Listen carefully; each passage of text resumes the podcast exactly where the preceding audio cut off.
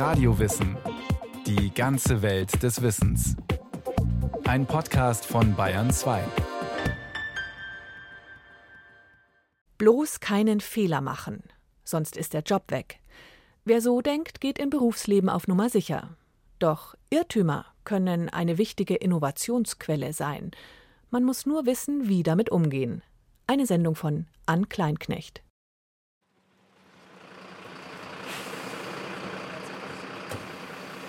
Feuerwehreinsatz an der Münchner Eidenbachstraße. Eilig springen Rettungskräfte aus ihrem Fahrzeug. Ein Automechaniker läuft ihnen entgegen. das Auto in die Garage rein zum, zum Richten und ja, dann hat es reingezwickt. Wie heißt er denn? Der Pedal. Tatsächlich ist in der Werkstatt zwischen Garagenwand und Wagentür ein Mitarbeiter eingeklemmt. Also der Plan ist, wir heben jetzt quasi das Auto vorne hoch mit der Händisch, sodass du die Schaufel drunter bringst. Ja. Genau, und dann machen wir das hinten genauso. Der Einsatzleiter macht sich rasch ein Bild von der Lage und gibt dann Anweisungen, so wie es Feuerwehrleute jeden Tag tun. Nur dass heute eine Puppe eingeklemmt ist und kein Mensch. Hier wird nur geübt. Einer muss noch an die Schaufel. So, jetzt muss der Schaufel. Stopp. Dann rutscht man jetzt hinüber. Das müsste jetzt normal gehen. Okay, eins, zwei, drei. Jawohl, wunderbar. Komm mal hin. Frei. Einsatz Ende. Leitstelle für 244. Leitstelle hört. Person äh, befreit und wird den kürzeren Rettungsdienst übergeben. Nach wenigen Minuten haben die Rettungskräfte die Puppe hinter dem Auto hervorgezogen. Zeit für ein Feedback. Du kannst hinten die Felgen mit dem Spanngurt kannst du zusammenziehen. Hat der Fabi gemacht.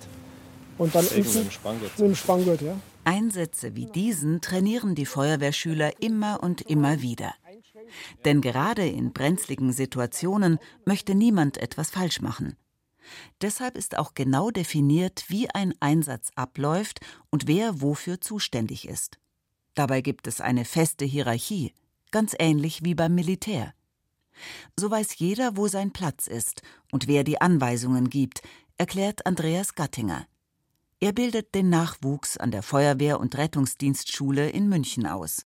Je kritischer und je kürzer diese Situation ist, die eine Entscheidung erfordert, umso klarer sind diese Hierarchiestrukturen vorhanden und sind uns auch immer wieder dann hilfreich, um entsprechend bestimmte Muster abzurufen und eben ganz klar zu definieren. Ich würde mal ein Beispiel bringen bei einem Zimmerbrand, wo eine Person am Fenster steht, um Hilfe schreit, es brennt in diesem Zimmer, sagen wir mal im ersten oder zweiten Obergeschoss, dann würde als Beispiel ein, eine Einheit, ein Fahrzeug den Auftrag kriegen zur Menschenrettung, Brandbekämpfung über das Treppenhaus und parallel die Drehleiter und ein zweites Fahrzeug eben die Menschenrettung von außen. Und damit ist schon alles umrissen. Man muss ganz wenig und kurz kommunizieren. Jeder weiß seinen Aufgabenbereich. Trotzdem läuft auch bei der Feuerwehr mal etwas schief. Zum Beispiel, wenn Einsatzleiter eilig zur Brandstelle laufen, statt sich erstmal besonnen einen Überblick aus der Ferne zu verschaffen, erzählt Andreas Gattinger. So übersehen sie mitunter Verletzte, die etwas abseits liegen oder ein Fenster, aus dem Rauch steigt. Die Lösung lautet, Zugführer dürfen im Einsatz nicht laufen. Klingt logisch, ist aber nicht selbstverständlich. Die Suche nach den Fehlerursachen passiert meistens im Team. Anders als bei den Einsätzen spielen bei diesen Besprechungen Hierarchien keine Rolle. Im Gegenteil. Andreas Gattinger. Bei der Bundeswehr nennt sich das Schiffsjungenbesprechung, dass man quasi von unten mit dem Hierarchie-Schwächsten quasi anfängt, dass der anfängt zu erzählen aus seiner Sicht und erst der Einsatzleiter zum Schluss. Und damit ist man relativ schnell in der Besprechungsebene, um wirklich auch die Fehler aufzudecken und wirklich auf den Kern des Gesprächs zu kommen.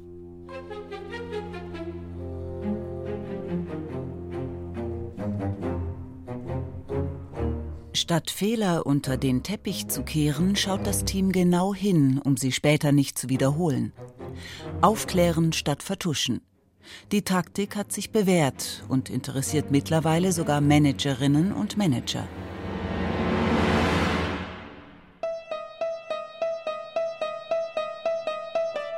Was ist eigentlich ein Fehler? Versuch einer Definition. Ich hatte vor kurzem meine Prüfung für den Motorbootführerschein See und stellte dann dabei auch fest, dass ich nicht alle Aufgaben richtig gelöst hatte. Ein Problem war zum Beispiel in der praktischen Prüfung das Anlegen des Bootes am Steg. Das war dann doch etwas holprig. Erzählt der Professor für Gesundheitspsychologie Olaf Morgenroth. Er erforscht an der Hamburger Medical School, wie man mit Fehlern umgehen kann. Natürlich ärgert man sich im ersten Augenblick, weil es nicht so läuft, wie man das sich optimalerweise vorstellt. Aber im Nachhinein war ich dann einfach froh, dass ich trotz dieser kleinen äh, Fehler die Prüfung dann doch bestanden habe. War das holprige Anlegen des Bootes schon ein Fehler? Oder reicht es, dass Olaf Morgenroth am Ende trockenen Fußes an Land gehen konnte? Wie schwer wiegt eigentlich die vergessene Präsentation für einen Vortrag? Da ist es etwas ganz anderes, wenn im Krankenhaus die Mandeln herausoperiert werden anstelle der Gallensteine. Eine so allgemeine Definition ist, dass Fehler beim Handeln auftreten, beim Verfolgen von Zielen. Es sind Abweichungen von dem, was man erwartet oder was man als Ziel erreichen möchte. Dazu kommt, dass Fehler eben nicht intendiert sind. Das heißt, man beabsichtigt nicht, den Fehler zu machen oder falsch zu handeln, sondern sie treten einfach auf. Ganz ohne Grund passieren Missgeschicke allerdings nicht. Natürlich kann sozusagen ein Fehler schon dadurch entstehen, dass das Ziel der Handlung nicht richtig klar ist oder dass äh, die Arbeitsaufgabe falsch oder unvollständig verstanden wurde. Das dürfte insbesondere auftreten, wenn man eben, ich sag mal so, als Novize, ja, wie ich eben bei einer Motorbootprüfung oder so als Neuling auftrete, dann sind solche Fehler äh, häufiger doch auch alte Hasen tappen gerne mal in die Falle, weil sie sich zu sicher fühlen in ihrer Routine. Zum Beispiel, man möchte Sonntagmorgen kurz äh, die Brötchen vom Bäcker holen und fährt los. Und die Strecke, die man fährt, ist identisch mit dem Weg zur Arbeit. Und dann stellt man nach kurzer Zeit fest, dass man nicht beim Bäcker angekommen ist, sondern vor dem Büro oder vor der Firma steht zum Beispiel. Also äh, zwei Handlungen beginnen ähnlich und es fehlt die Aufmerksamkeit und dann übernehmen bestimmte Schemata, die leicht aktivierbar sind, nämlich ich fahre jeden Tag zur Arbeit, äh, jedenfalls in der Woche oder so, die übernehmen dann die Regie für das Handeln. Mangelnde Aufmerksamkeit. Die ist auch häufig der Grund für Fehler am Arbeitsplatz. Dieter Frey ist Professor für Arbeits- und Organisationspsychologie. Er hat festgestellt, dass viele Arbeitsabläufe stressiger geworden sind. Dadurch leidet die Konzentration. Die Quantität ist stärker geworden, aber auch die Qualität, also die Komplexität. Und äh, wenn man dann noch äh, auch unter Zeitdruck steht, ja, wenn man nicht hochkonzentriert in jeder Sekunde ist, die Heterogenität von Aufgaben, das heißt, dass man oft auch unterbrochen wird, da kommen viele Punkte zusammen, die die Wahrscheinlichkeit eines Fehlers oder einer nicht optimalen Arbeit erhöhen. Menschen reagieren allerdings unterschiedlich, wenn etwas falsch gelaufen ist. Dabei kennen Psychologen die sogenannte Fehlerorientierung und die Lernorientierung. Olaf Morgenroth das eine ist eben so etwas wie Fehlerängstlichkeit. Die führt dann eben auch dazu, dass man ja Lernsituationen, wo man Fehler vielleicht vermutet oder die Fehler riskant sind, eher vermeidet. Also und wenn Fehler passieren, dann sind die emotionalen Reaktionen auch besonders heftig. Und die zweite Grundorientierung, die eher so in eine andere Richtung geht, könnte man als Lernorientierung bezeichnen. Das heißt, dass bei Fehlern eher so diese Überzeugung im Vordergrund steht, äh, ja, das sind Lernsituationen, ich kann daraus etwas lernen, das bringt mich voran, das bringt mich weiter. Gäbe es nur fehlerorientierte Menschen auf der Welt, würde sich niemand trauen, ein neues Unternehmen zu gründen oder ein Buch zu schreiben und wir säßen wahrscheinlich immer noch ohne Glühbirne im Dunkeln. Dieter Frei. Ja, ich glaube, man kann in der Tat sagen, dass die ganze Geschichte der Erfindungen eine Geschichte von Misserfolgen, von Niederlagen, von Scheitern zu tun hat, aber wo die jeweiligen engagierten Leute, egal nennt man sie äh, tolle Geister, nennt man sie Erfinder, aufgestanden sind. Allein wenn ich an Edison denke mit der Glühlampe, äh, das war eine Geschichte von Misserfolgen. Ja? Das heißt, eine Erfindung ist ja oft auch, dass zwei und zwei nicht vier ist, sondern fünf minus eins. Ja? Dass ich Dinge in Frage stelle, Trial and Error, probieren. Und das ist mit Misserfolgen verbunden. Aber jeder Misserfolg ist gleichzeitig auch eine Chance der Ursachensuche. Woran lag es? Wie kann man es besser machen? Und da sieht man, dass Fehler oft notwendig sind für die Entwicklung. Doch auch die risikofreudigste Unternehmensgründerin und der tollkühnste Forscher müssen manchmal auf altbewährte Muster zurückgreifen, zum Beispiel beim Erstellen eines Businessplans oder einer Patentanmeldung. Dieter Frei plädiert deshalb für einen gesunden Mittelweg zwischen Fehler und Lernorientierung. Die Mischung macht das. Ja? Und vielleicht haben wir ja das Glück, dass innerhalb einer Person beide Elemente oder beide Potenziale vorhanden sind, dass man weiß, in der Situation A, da bin ich eher der Perfektionist, der möglichst keine Fehler macht. Und in der Situation B, da bin ich der Kreativling, der experimentiert und mich entwickeln will. Nicht einfach, denn Forschung zeigt, dass es ganz schwierig ist, sowohl das eine wie das andere zu haben. Aber es ist auch nichts ausgeschlossen. Man kann da selber an sich arbeiten. Wie man mit Fehlern umgehen kann, erfahren wir schon ganz früh, sagt Olaf Morgenroth. Also die Lernorientierung hat ja auch was mit Neugier zu tun und Dinge einfach auszuprobieren. Und gerade Kinder so im Vorschulalter, die haben diese Orientierung eigentlich. Also für die ist das auch überhaupt nicht schlimm, wenn ein Fehler passiert. Äh, die probieren das und machen das dann neu oder anders. Für die ist es auch überhaupt nicht oder wenig angstbesetzt. Ohne diesen unbedarften und sehr sinnvollen Umgang mit Fehlern würden wir noch nicht mal sprechen lernen. Leider geht vielen die Unbedarftheit in der Schulzeit verloren.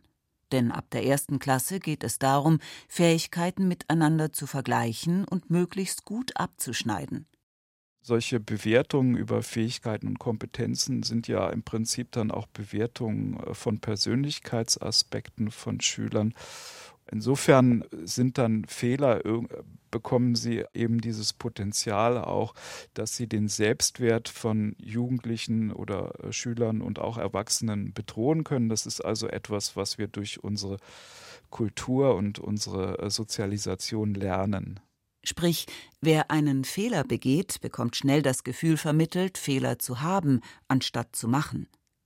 Olaf Morgenroth rät deshalb in der Erziehung und im Umgang mit anderen einzelne Verhaltensweisen von der Persönlichkeit zu trennen. Sonst wird aus Ich habe versagt ganz schnell Ich bin ein Versager. Egal, ob was Positives oder was Negatives passiert, geht es immer im Kern darum, das auf das Verhalten von Personen zurückzuführen. Also, äh, das hast du gut gemacht oder das und das war nicht richtig, da bist du irgendwie falsch abgebogen oder äh, versuchst doch mal so. Also sozusagen immer auf einer Verhaltensebene auch eine Rückmeldung an andere zu geben und nicht auf der Ebene der Bewertung der Person. Dieser nüchterne Blick auf das Verhalten sorgt für Abstand und er bietet im Idealfall eine andere Perspektive und Lösungswege. Eine Berufsgruppe, die diese Art der Fehleranalyse professionalisiert hat, sind Pilotinnen und Piloten.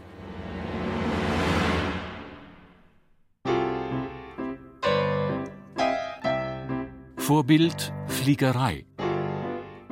Was wir von der Flugbranche lernen können. Wer wissen will, wie man am besten aus Fehlern lernt, kommt an der Luftfahrt nicht vorbei. Trotz größter Sicherheitsmaßnahmen passiert es doch immer mal wieder, dass zwei Jumbojets fast zusammenstoßen, Piloten eine zu kurze Landebahn anfliegen oder schlicht und einfach die Befehle des Towers nicht bestätigen. In der Fliegerei sind diese Missgeschicke kein Tabu, sondern Forschungsgegenstand. In keinem anderen Bereich gehen Menschen Fehlern so sehr auf den Grund, sagt Jan Hagen. Er ist Luftfahrtexperte und Hobbypilot. Wenn Sie sich mal in den ähm, Flugsicherheitsabteilungen der Fluggesellschaften umhören, die kriegen ja Berichte von ihren Flugzeugbesatzungen über Fehler, die die gemacht haben, und das sind gar nicht mal so wenige. Aber der Punkt ist, und das sehen wir ja auch, diese Fehler führen nicht zu Unfällen. Und sie führen deshalb nicht zu Unfällen, weil sie eben erkannt werden, man darüber spricht und noch wichtiger, aus dem, was man aufzeichnet, auch lernen kann. Das ist eigentlich dann der nächste Punkt. Fluggesellschaften veröffentlichen deshalb schon seit vielen Jahren Berichte über Dinge, die schiefgelaufen sind. Nach Flugzeugabstürzen, aber auch wenn es gerade noch mal gut gegangen ist, erklärt Jan Hagen gibt tatsächlich ja, äh, glaube ich, vor zwei oder drei Jahren in kurzer Folge zweimal eine Situation, dass äh, Flugzeuge auf den falschen Flughäfen gelandet sind. Das eine war ein Militärflieger, das andere von Boeing, so ein wirklich großer Frachtflieger auf einem ganz kleinen Flugplatz. Und man im Nachhinein fragt, wie konnte das passieren? Und das Spannende eigentlich dann in der Fliegerei, und so denke ich, sollte es eigentlich in allen Bereichen sein, ist, dass man nicht fragt, wer hat den Fehler gemacht, sondern was ist passiert. Warum ist man nicht da gelandet, wo man landen wollte? Warum hat man diesen oder jenen Schalter bedient, den man eigentlich nicht hätte bedienen sollen? Und möglichst diese Warum-Frage im Zweifelsfall nicht ein-, zweimal stellen, weil manchmal kommt dann die Antwort, ja, es war Zeitdruck oder sowas. Aber dann sollte die nächste Frage kommen, wodurch ist der Zeitdruck entstanden? Was hat dazu geführt? Also, dass man wirklich auf den Grund des Fehlers geht. Crewmitglieder lernen von Anfang an rechtzeitig die Reißleine zu ziehen, wenn sie merken, etwas geht schief der Flieger sinkt zu schnell oder die Tanks sind fast leer. Dabei üben auch sehr erfahrene Besatzungsmitglieder Hinweise von Jüngeren ernst zu nehmen, hierarchiefrei. Und eben zu begreifen, wenn mich jemand korrigiert, dann ist es nicht das Unterminieren meiner Stellung als Vorgesetzter, sondern derjenige, der mich korrigiert, hilft mir in der Situation. Und deshalb ist eben auch die Antwort oftmals nicht dieses Grummeln oder Ja, ich weiß, sondern eher Danke. Und das nimmt, glaube ich, diesem Fehler auch den Stachel. Ja, das ist eben nicht dieses, ich muss mich rechtfertigen, sondern danke für den Hinweis. Und ich glaube, das ist auch etwas, was wir eben aus der Luftfahrt in andere Bereiche sehr gut transportieren können. Wenn ein Pilot die Anweisungen des Towers partout nicht wiederholt, muss ihm der Co-Pilot das Kommando entziehen, auch wenn er weniger Arbeitserfahrung hat. Im Flugbetrieb eine ganz normale Regel, die Leben retten kann. Wäre etwas Ähnliches auch bei einer Krankenhaus-OP denkbar? Ein Assistent müsste hier schon seinen ganzen Mut zusammennehmen, um den Chirurgen auf einen Fehler aufmerksam zu machen. In manchen Krankenhäusern gibt es hierfür schon Regeln, aber längst nicht in allen. Da könnten formalisierte Abläufe wie in der Fliegerei durchaus hilfreich sein. Ich habe ja auch ein Team, ich arbeite nicht alleine, sondern ich arbeite in der Regel mit mehreren Ärzten, Krankenschwestern zusammen. Und in dem Kontext äh, gucke ich natürlich erstmal, sind die Materialien vorbereitet, sind die Medikamente, die Dosierungen, sind die entsprechend und so weiter. Es gibt Checklisten, die die WHO entwickelt hat für bestimmte Verfahren, die in Krankenhäusern zum Einsatz kommen. Wichtig ist eigentlich nur, dass man Verfahren hat, um eben sicherzustellen, dass bei bestimmten Eingriffen, wo Fehler passieren können, versucht, diese Fehlerquellen durch die Checklisten auszuschalten. Wer verhindern will, dass ein Patient wegen eines falsch dosierten Medikaments auf der Intensivstation landet, sollte einen Kollegen bitten, die Dosierung zu überprüfen. Doch im Stress geht das Vier-Augen-Prinzip in der Klinik häufig unter. Mindestens genauso wichtig wie Checklisten und formalisierte Abläufe ist es deshalb, offen über Fehler zu sprechen, damit sie sich nicht wiederholen. Hier haben viele Organisationen Nachholbedarf. Jan Hagen also wir haben eine Studie mal vor äh, einigen Jahren gemacht, wo wir Führungskräfte gefragt haben, wie sie über Fehler sprechen. Und was wir festgestellt haben, ist egal, ob sie nach oben zu ihren eigenen Chefs, aber auch zu ihren Mitarbeitern sprechen, eigentlich immer präferiert haben, Vier-Augen-Gespräch. Und Vier-Augen-Gespräch ist natürlich toll, weil es schafft uns Sicherheit, es schützt vor Bloßstellung, alles gut. Aber es verhindert natürlich das Lernen in einem weiteren Umfeld, in einer Organisation. Und das ist eben etwas, was wir zur Kenntnis nehmen müssen. Damit wir in einer Organisation lernen, müssen wir offen darüber sprechen.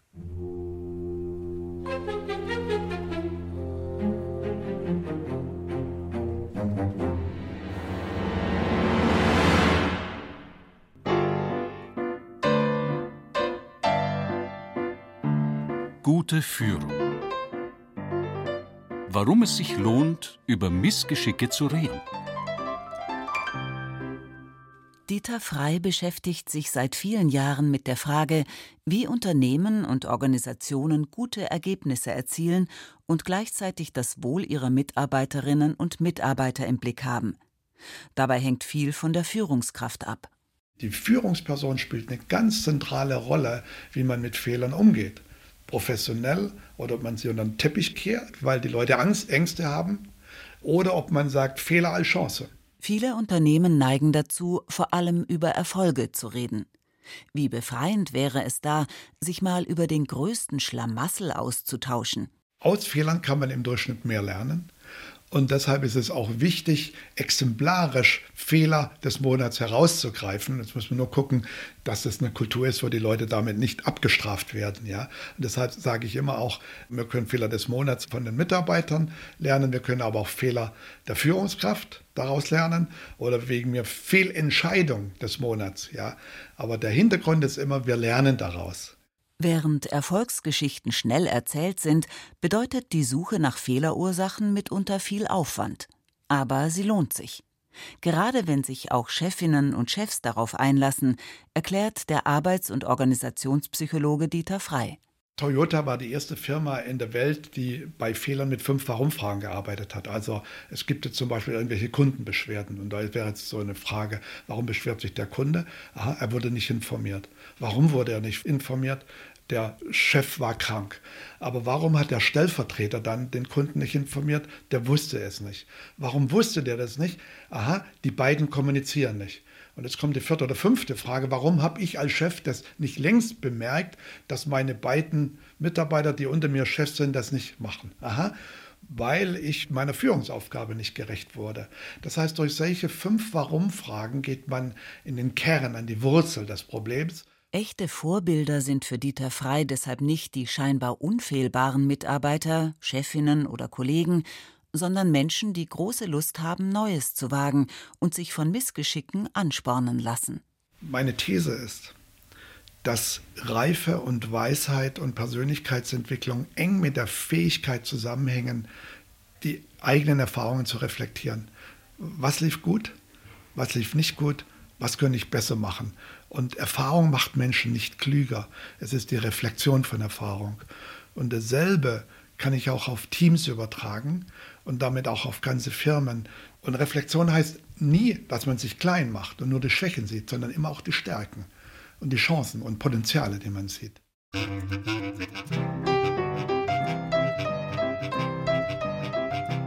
Wer es schafft, so zu denken, ruft vielleicht beim nächsten Missgeschick Hurra! Falsch.